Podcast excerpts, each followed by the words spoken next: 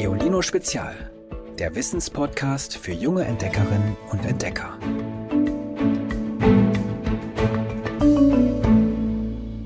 Hallo ihr Lieben, heute geht sie weiter, unsere Zeitreise ins alte Rom. Ihr erinnert euch bestimmt, letztes Mal haben wir darüber gesprochen, wie mega erfolgreich das alte Rom war. Diesmal geht es um die Männer, ohne die es nie so groß geworden wäre, die Legionäre. Das sind die Soldaten mit den Helmen und Sandalen, die bei Asterix und Obelix immer ordentlich eins auf die Mütze bekommen. In Wahrheit waren sie aber keine Trottel, sondern echt zäh und mutig. Und noch einen schauen wir uns an, der in den Asterix-Filmen immer schön veralbert wird. Den wohl berühmtesten aller Römer. Julius Caesar.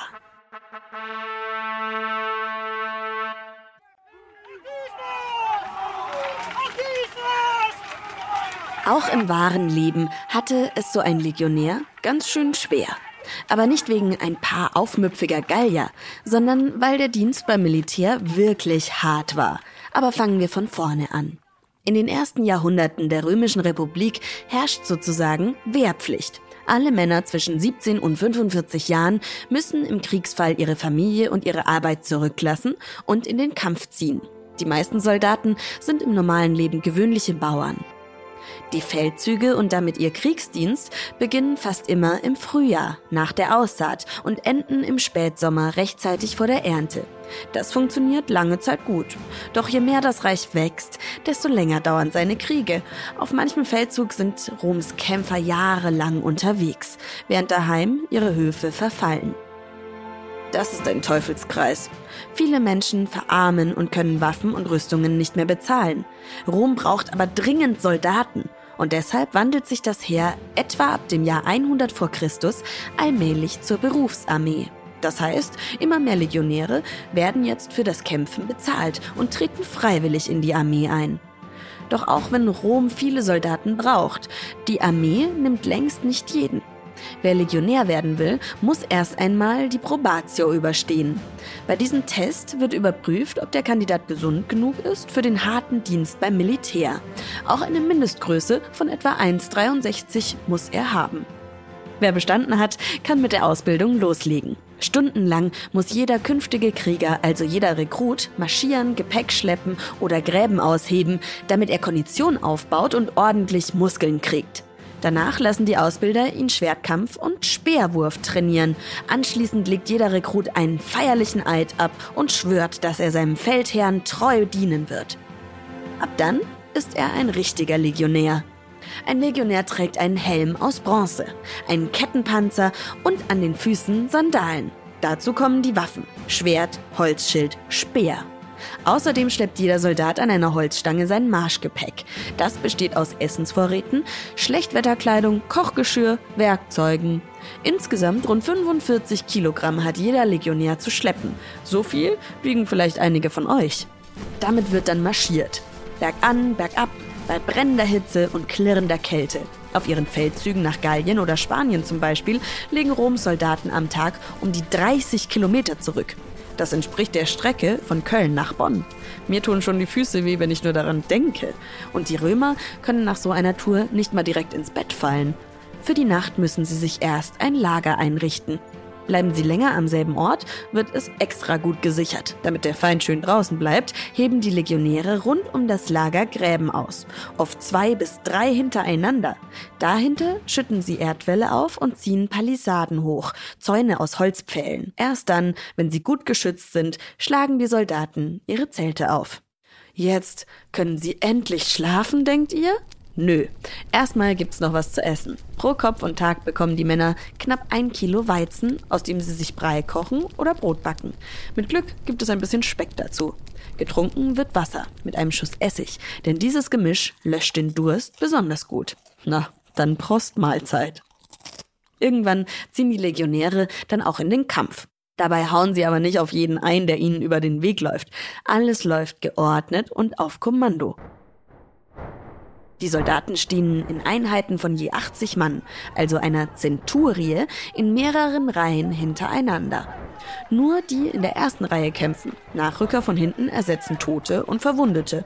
Vor starkem Beschuss mit Pfeilen schützen sich die Legionäre mit der Schildkrötenformation. Dabei stehen die Männer in einem Rechteck. Die im Inneren halten die Schilde über den Kopf, die Vornstehenden sichern die Front. So sind alle geschützt, eben wie unter einem Schildkrötenpanzer. Das machen die bei Asterix und Obelix übrigens auch ab und zu. Besonders tapfere Legionäre bekommen nach der Schlacht Ehrenabzeichen wie Kränze oder Halsreifen. Manche werden sogar zum Centurio befördert, eine Art Hauptmann, und befehligen dann selbst eine Truppe. Noch weiter oben steht der Oberzenturio.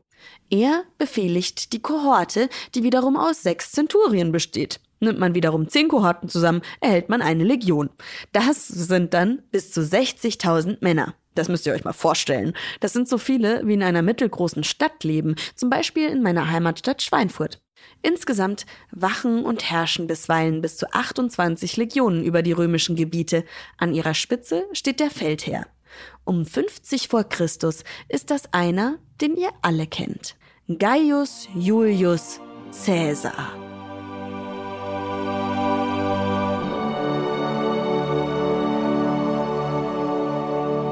Ein prächtiger Lorbeerkranz krönt sein Haupt.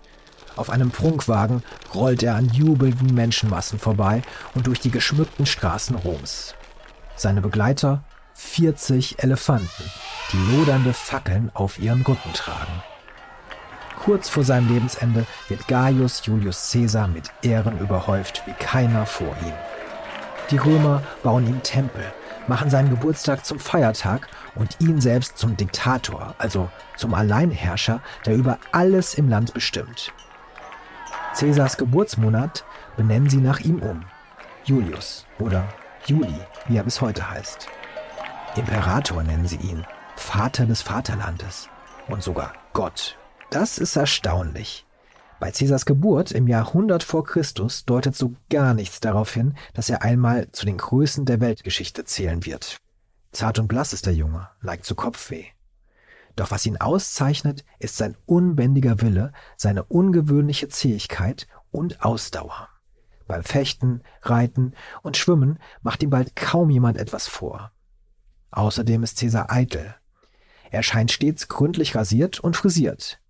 Jedes widerspenstige Haar am Körper zupft er sich, verwendet teuerste Öle. Seine Karriere startet langsam, wie in Rom üblich. Erst mit 35 kommt seine große Chance. Er wird zuständig für Roms öffentliche Spiele, jene Gladiatorenduelle und Löwenkämpfe, zu denen die Menschen in Scharen strömen. Caesar gibt sich großzügig. Einmal lässt er 640 Gladiatoren gegeneinander antreten, eine bis dahin nie erreichte Zahl. Denn er weiß, wer die pompösesten Spiele ausrichtet, kann es in der Politik zu etwas bringen. Und für Caesar geht es nun wirklich steil bergauf. 60 vor Christus wird er für ein Jahr zum Konsul gewählt, dem wichtigsten Mann in der Republik. Sein Ehrgeiz aber brennt weiter. Kriege sollen seinen Ruhm noch steigern. Ganz Gallien, von den Pyrenäen bis zum Rhein, will er unterwerfen. Und es gelingt ihm weitgehend. Außerdem zieht er über den Rhein gegen die Germanen, setzt über den Ärmelkanal nach Britannien. Er unterwirft Gebiete und Völker, deren Namen man in Rom bisher noch nicht mal kannte. Caesars Erfolge haben aber eine furchtbare Schattenseite. Ganze Völker wie die Eburonen, Tenctera oder Usipeter hat er abschlachten, Frauen und Kinder verhungern lassen. Und darauf ist er auch noch stolz, denn die Toten machen ihn noch berühmter. In Rom aber wird der erfolgreiche Kriegsherr vielen unheimlich. Deshalb fasst der Senat einen Beschluss. Caesar soll das Kommando über sein Heer abgeben und er wird als Statthalter von Gallien abgesetzt. Doch Caesar will das nicht hinnehmen.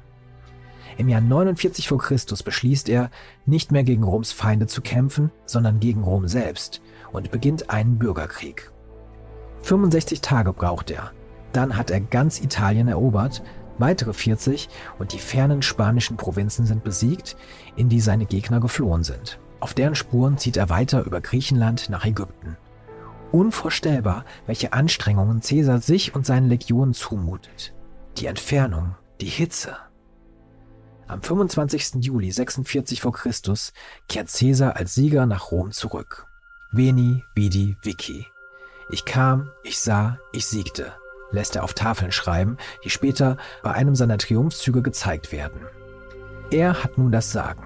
bald ist er Alleinherrscher über das römische Reich. Die vom Volk beherrschte Republik gibt es nicht mehr. Caesar ist auf seinem Höhepunkt und doch kurz vor seinem Ende, weil er so viele Feinde hat. Warum er am Morgen des 15. März 44 vor Christus überhaupt aus dem Haus geht, bleibt rätselhaft. Ein Augur, also ein Wahrsager, hat ihn gewarnt. Sein Leben sei in Gefahr. Der Allmächtige ignoriert das.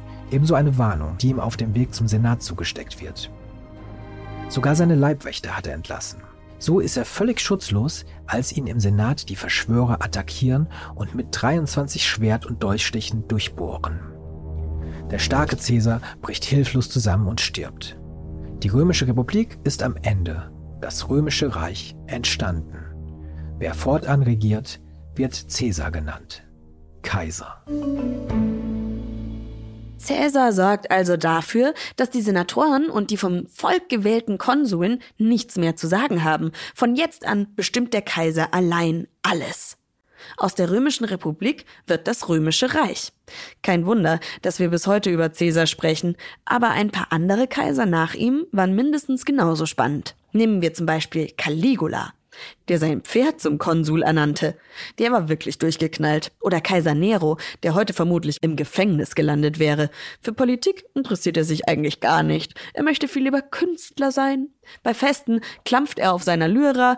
Das ist sowas ähnliches wie eine Harfe. Spielt Theater, singt.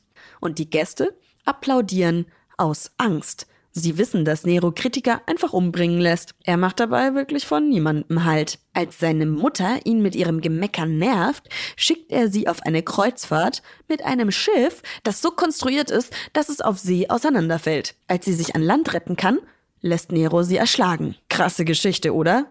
Asterix und Obelix haben also schon ein bisschen recht, wenn sie sagen, die spinnen, die Römer.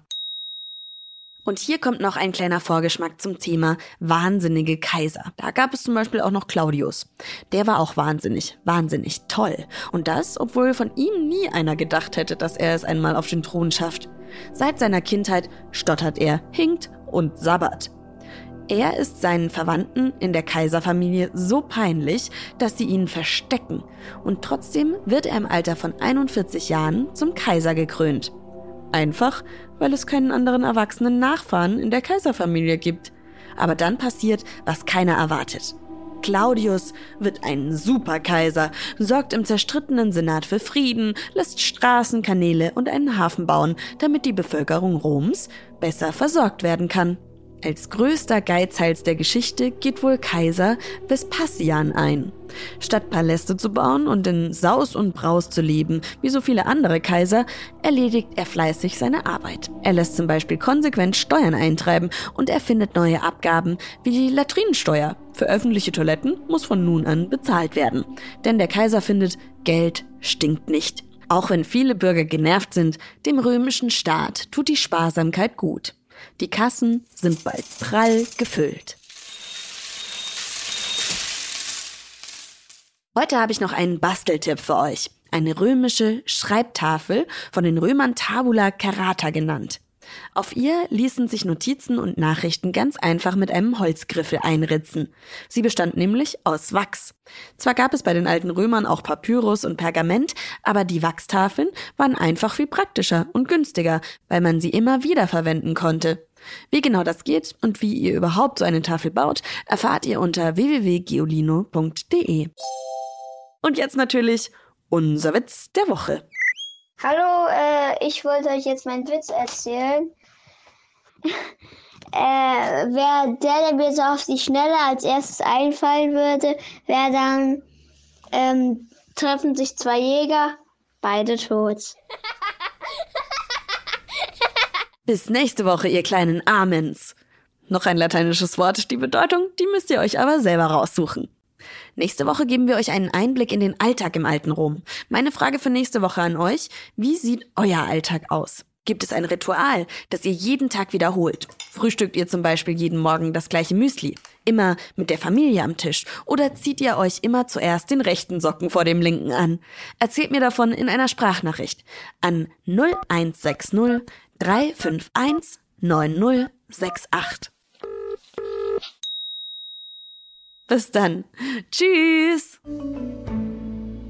Noch mehr Geolino für zu Hause? Schaut einfach unter geolino.de slash spezial.